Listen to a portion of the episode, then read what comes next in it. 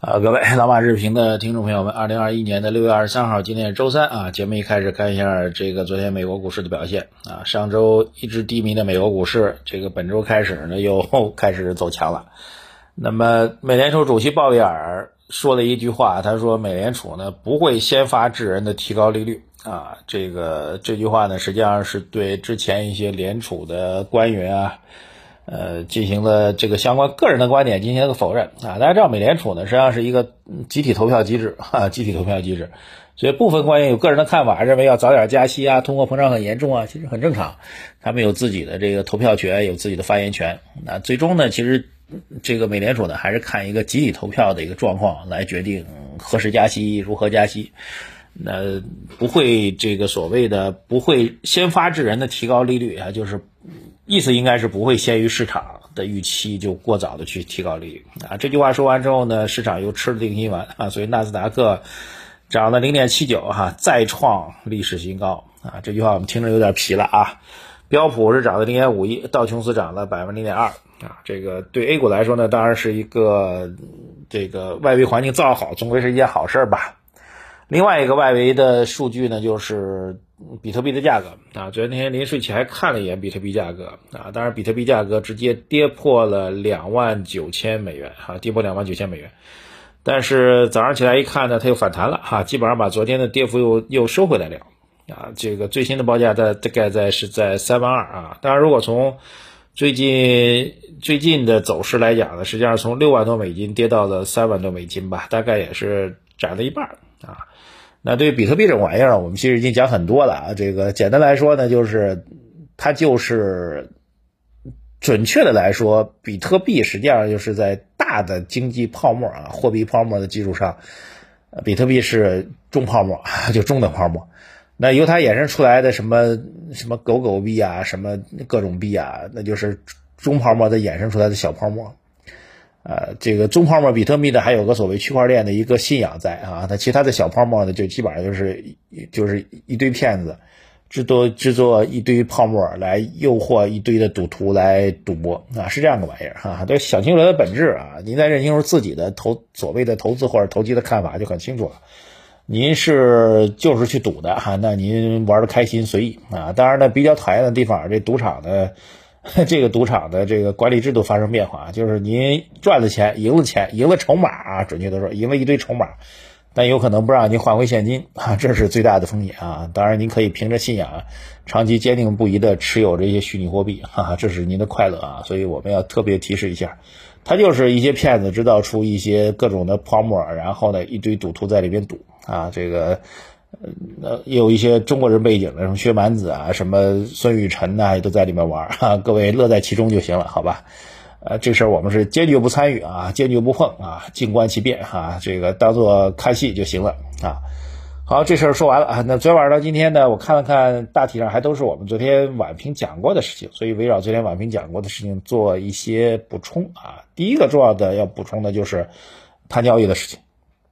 这事儿呢，其实我有一个专门的线下演讲的一个提纲在啊，之前在呃几个地方做线下演讲上专门讲过这事情，呃，这一个话题可以讲一个小时到两个小时啊，所以我们稍微拎一点点的干货给大家分享一下，就碳交易这个事情呢，很多人对它理解的相对层次偏低啊。一个呢，就是我们昨天晚上讲的，就可能大家都能想到的，就未来会出现一个碳排放权的一个交易，这样的话做绿色的低碳的新能源呢，它会形成新的收入和利润的评估方法。啊，那如果你不做绿色低碳新能源，你依然秉持着高的碳排放，那你的整个金融投资的风险评估的模模式和逻辑就会发生重大变化啊。比如说钢铁行业，啊，如果你你你不去把这个用火电的这个这个这个这个炼钢的方式去做调整。啊，尽快的切入到这个，你你之前用煤炼钢嘛，那么现在要切到电来炼钢。如果你不去做这个切换的话，可能你的整个资产质量的评估就会大幅度下降，将来再拿银行贷款也会变得很难啊。这是一个基本层面的一个状况。当然，另外呢，有些企业能够得益，能够获得更大的收入和利润，新的计算啊，这是一个层面啊。另外一个这样重要层面，其实从整个中国全球竞争逻辑上来讲，我们认为整个能源产业以及由能源产业的变革带来的新的产业机会会发生很大的改改变。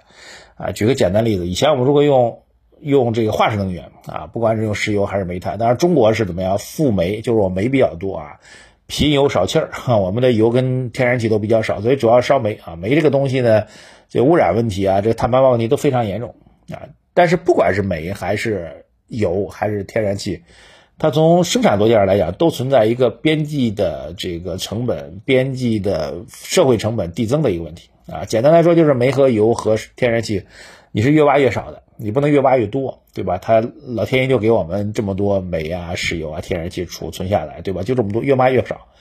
呃，但是到了新能源时代，其实发生很大的变革。比如说我们太阳能啊，现在太阳能的这个电价的水平已经快和火电差不多了。这个所谓绿色溢价已经几乎消失了，所以那太阳能最大的变化就是它从怎么样，从我们之前生产化石能源越挖越少，越挖越贵，变成怎么样，越生产越多，越生产越便宜啊，这是一个很大区别啊。更重要一点呢，当它从火电、煤电变成了太阳能发电之后，我们中国在全球最大的竞争优势，各位什么呢？就是我们的规模量产的优势。但凡一个产业进入到技术稳定期啊，开始。凭规模量产去取得竞争优势的时候，中国绝对是全球 number one。你去想想看，是不是都是这样的啊？那这样的话，在能源行业从烧煤啊、烧石油，那变成了用太阳能，那中国规模量产的优势就会大规模的体现出来。那中国就变成了一个怎么样？技术上弯道超车的一个机会啊，并由此所带动的产业来讲，中国也出现了弯道超车的机会。比如说中国汽车行业。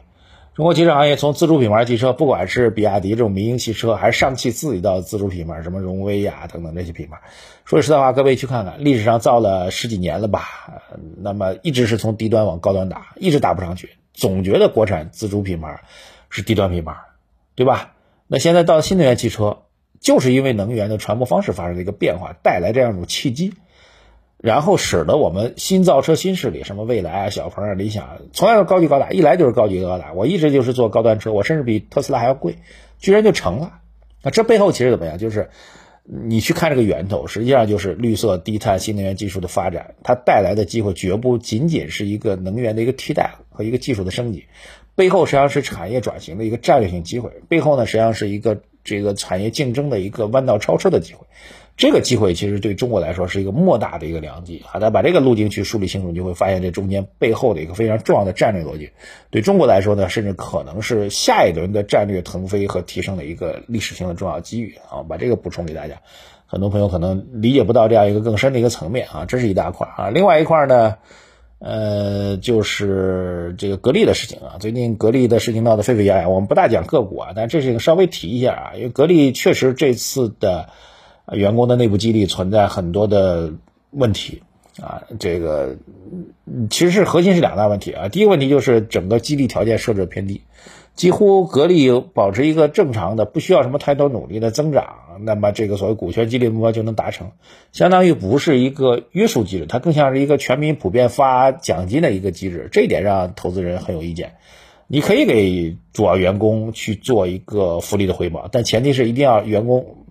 拼命干活，那定的很低的目标就相当于是利益输送嘛，这是第一个不满。第二不满当然就是对董明珠个人了。那么在在这个股权激励分配当中，啊，当然最近股价跌下来，大概还有七个多亿吧，七个多亿的这个浮盈和奖金，相当于是赠送给了董明珠个人。而且他只要退休之后就可以把它兑兑现出来啊！董明珠今年六十七岁啊，说实话也也干不了几年了哈，所以相当于很多人认为这就是董明珠给他自己个人发了一个接近七八个亿的一个大奖金、大红包，所以大家意见是比较大的。那格力的股票价格是在下跌，那我个人这样来想啊，这个格力未来的几个投资路径和逻辑啊，当然我们不不讲个股的这个 涨跌啊，只是讲那么几个路径和逻辑。第一个，它依然是。空调老大，那如果仅凭空调老大这一点，请问大家一起去测算，它请问空空仅仅凭空调老大这一点，请问它跌到什么位置，它的估值就算合理了啊？我觉得这是大家去做所谓的左侧交易也好，或者是做价值投资也好，要需要判断的第一个核心点啊。第二个，它未来要做的一些新的小家电啊，其他的尝试都没成功啊。立端来讲，确实是董明珠这些年管理当中很大的一个败笔，确实没有做出来。但有没有可能做出来？如果有的话，那会大家可能的溢价空间会有多少？第三呢是最大的不确定性，就董明珠是不是真的要退休了，以及何时退休？他退休之后有没有接班人？这公司会如何去发展的问题？还有很重要一点，由此演进出来，就这家公司是不是已经锻炼出来了一个不需要某一个掌舵的人，依然能够顺利发展，依然拥有巨大品牌优势的这样一个状况啊。好像像茅台一样，茅台过去的董事长。换了一个又一个，甚至还有很多抓进监狱去的，对吧？依然不影响。那董明珠或者说格力啊，不是董明珠，格力是不是锻造出了这样一种强大的品牌的能力？这几个问题，我觉得值得去思考。思考清楚之后，才会去判断本轮的下跌到底是真的是一个系统性的反转啊，真的不行了，还是给我们一个买入的好的黄金坑？我没有结论啊，我只是把思路给了大家，好吧？好，最后还是建强烈建议大家啊，这个关注一下。昨天的晚评，昨天晚评其实讲了蛮多很重要的点，特别是围绕高善文所讲的这个十年未来十年 A 股大机会的这个逻辑，给大家做的评论啊，大家可以去认真听一下。好，微信公众号财经马红漫啊，这个首页底部对话框输入数字二零二零八八，获取我们给您的投资组合建议啊。这个特别提醒给大家，我们强烈的认为，债券市场的牛市行情已经开始开始展开了啊，所以。股债均配的债现在不只是防守，还有一定的进攻功能，所以大家一定要去做好组合，这样能够体现出更大的收益、稳健回报的一个状况啊。另外，我们的投资报告今天也将会更新了，抓紧时间去获取。我们今天晚上也会更新新的报告，旧的报告不会再递送啊。还有呢，就是我们的呃读书会微信公众号财经马红漫首页底部对话框输入“读书”两个字，获取我们老马书房的链接，多读书多听书，才能够获取长期的有战略投资思维价值的信息和逻辑。谢谢大家，再见。